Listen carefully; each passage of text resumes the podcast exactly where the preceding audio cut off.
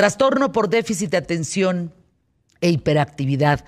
Doctor Marco Aurelio Santiago, especialista en psiquiatría infantil y de adolescente, de adolescentes. Eh, este 13 de julio se conmemora el Día Internacional del Trastorno por déficit de atención con hiperactividad. ¿Qué cosas nuevas se saben al respecto, doctor? Eh, porque, perdón, déjame hacer el planteamiento, porque mucho tiempo eh, un niño mal portado o mal educado, pues le, le decían, no, pues tiene trastorno de déficit de atención. No, señor, no, no tiene eso. Lo que tiene es que es mal educado, no tiene límites, no tiene control. Entonces, ¿en qué estamos parados hoy en día en este trastorno? Así es. Eh, muchas gracias, Fernanda, y, muy buenas tardes para ti y todo el auditorio. Déjame comentarte que yo te sigo de forma regular después de escuchar a Pascal. Eh, gracias. todo el trabajo que haces. Muchas felicidades. sí, efectivamente, el trastorno por déficit de atención con, hiperactividad, pues es un padecimiento bastante común en la etapa infantil y de la adolescencia.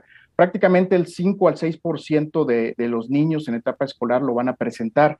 Y eh, como bien dices, eh, es muy común que a veces los padres sin querer se responsabilicen o digamos, este, adjudiquen toda esta, eh, digamos, esta situación de la crianza a la manifestación del padecimiento. La realidad de las cosas es que este padecimiento ya está descrito desde hace varios, varios años, ajá, y evidentemente con el avance de la ciencia médica, ajá, se, se va cada vez especificando más. Este, lo, que se sabe exactamente es que es un padecimiento de tipo hereditario. Ajá, los estudios que tienen mayor peso han sido en gemelos idénticos. Ya ves que los gemelos idénticos comparten prácticamente toda la información genética. Entonces, eh, la mayor parte de estudios, cuando detectan a un gemelo con déficit de atención, prácticamente el 75% de los hermanos gemelos también padecen el, este tipo de trastorno. Ajá. Entonces ahí se empezó a observarse pues que, este padecimiento tiene un componente hereditario, ¿sí? Este, y evidentemente eh, e, eso de alguna forma apunta hacia la cuestión del tratamiento y, del abordaje. Eh, la mayor parte de pacientes, ajá, como les decía, lo, va acompañando a lo largo de la vida y pareciera que en la etapa adulta remite pues el 50% de, de, estos, de estos síntomas. Ajá. Y, de repente hay muchas eh, explicaciones para, para este tipo de, digamos, de evolución. Eh, lo importante efectivamente pues es diagnosticarlo etapas tempranas y tratarlo, porque eh, de otra manera se van acumulando una serie de factores de riesgos. vamos a verlo de esta forma.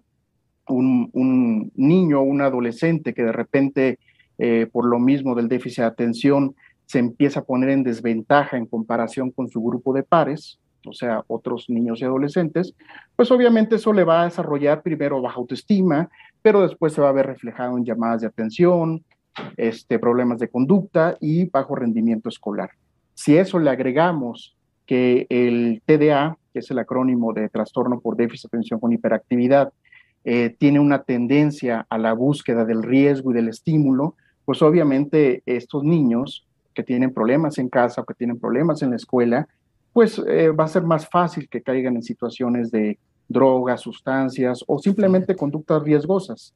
Y eso a lo largo del tiempo va, va aumentando la carga de la, de la enfermedad ¿no? o del padecimiento. ¿Ok? Entonces, pues sí, e, era un mito antes que se pensaba que, que los padres tenían una, un, peso preponderante en la, por la cuestión de la crianza, pero la realidad es que es un trastorno este, hereditario. Ahora, eh, doctor Santiago, a ver, ¿quién, ¿quién te dice que tienes déficit de atención? ¿Te lo dice un maestro? ¿Te lo dice la directora? ¿Te lo dice el papá? ¿Te lo dice la tía? ¿Quién te dice que tienes déficit de atención e hiperactividad? Claro, es muy buena pregunta ¿eh? y, y, en general, este, bueno, los que hacen el diagnóstico, evidentemente, este, la mayor parte tiene, deben ser médicos, ajá, llámese pediatra, neuropediatra, psiquiatra, psiquiatra de niños, eh, y obviamente también los psicólogos, ¿no? Que es, que es una disciplina que, es aliada para todos nosotros, los médicos. Eh, pero efectivamente, en muchas de las ocasiones, eh, el que detecta el déficit de atención es el maestro. ¿Por qué? Pues porque es en el salón de clases cuando, cuando es más observable este tipo de, fenómeno clínico, ¿no? El niño se para, de repente se sale del salón de clases, si ve a un amiguito pasar de otro salón, se emociona y va a buscarlo, este, se la pasa platicando y pues no completa tareas.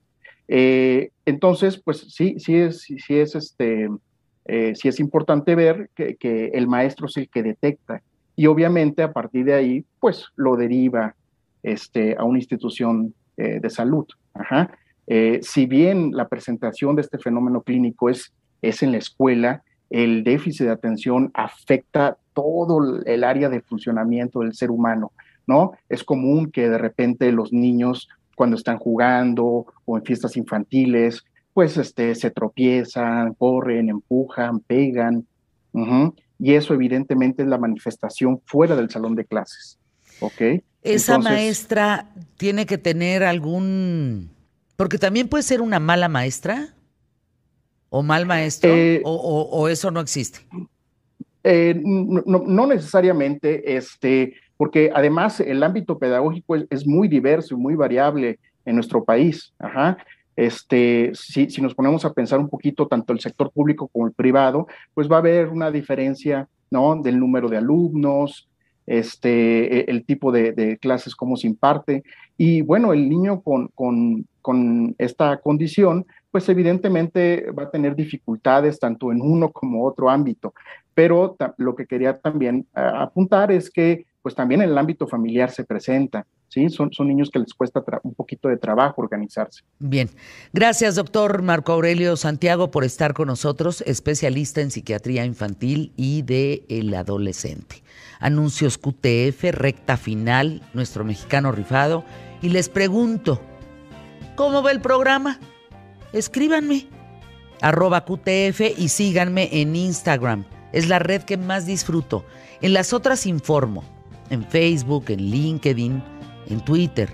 Pero donde estoy yo, familiarmente, con amigos, con puras travesuras, haciendo fechorías y otras tantas cosas más, es en Instagram, en Fernanda-familiar. Ahí te encargo.